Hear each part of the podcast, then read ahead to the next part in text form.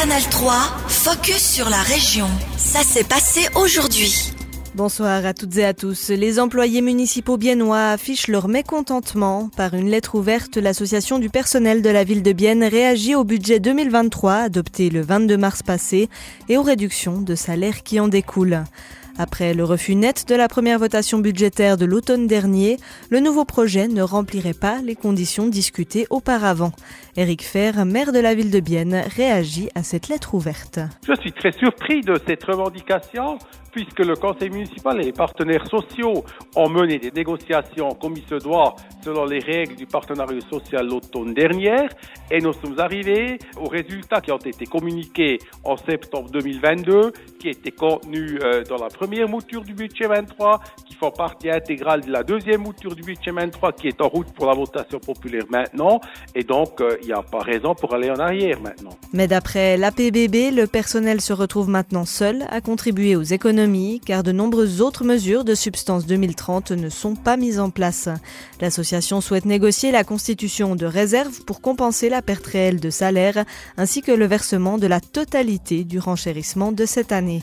Le maire de Bienne ne voit lui pas l'intérêt à entrer dans des négociations pour l'instant. Il y aura des négociations euh, pour le budget 2024, bien sûr, comme il se doit, comme ça se fait toujours, mais les négociations pour le budget 2023 sont bouclées. On a trouvé un arrangement déjà en septembre dernier, communiqué en septembre dernier, et puis là, il faut aussi clairement dire que euh, le conseil municipal a respecté cet, arrangement, cet accord, et nous souhaitons à ce que notre partenaire le fasse aussi. Des propos recueillis par nos collègues du Biller Tagblatt. Eric Fer rappelle aussi que dans la suite de l'assainissement des finances municipales, plus aucune mesure ne concernera le personnel. Cet effort ne sera donc qu'à court terme.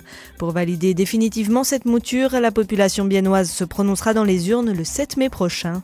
En cas de rejet, c'est le canton de Berne qui imposera un budget à la ville de Bienne.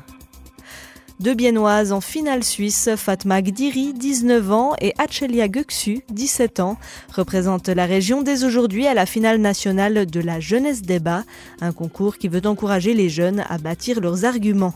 Étudiantes au gymnase français, elles ont remporté la finale de l'arc jurassien en janvier dernier, qui les qualifie pour la finale à Berne.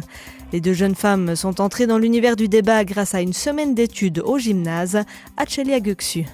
Grâce à cette semaine, enfin, je me suis plus intéressée, mais auparavant, j'étais intéressée par la politique tout court. Je pensais même pas prendre parole euh, devant des gens. Mais en fait, je voulais aussi devenir avocate.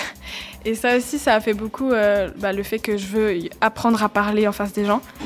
Et euh, c'est vraiment cette semaine d'études qui m'a lancée dans le domaine. Pour sa coéquipière Fatma Gdiri, l'intérêt est né bien avant. Je voyais dans la télé les gens qui s'exprimaient très très bien et qu'ils avaient une très bonne élocution et ça m'a justement donné envie d'être comme eux.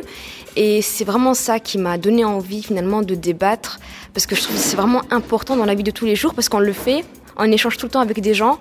Pour cette finale nationale, les sujets sont déjà connus. Faut-il interdire le libre choix des médecins en Suisse pour les assurances de base?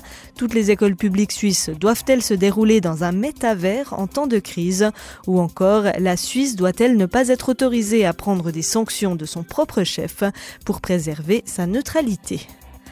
L'événement Watches on Wonders à Genève est incontournable pour les entreprises horlogères, pourtant difficile d'obtenir l'une des cinquantaines de places tant convoitées à Palexpo. Alors plutôt que de renoncer au rassemblement du monde horloger, de nombreuses marques choisissent de présenter leurs nouveautés par le biais de conférences dans des hôtels genevois.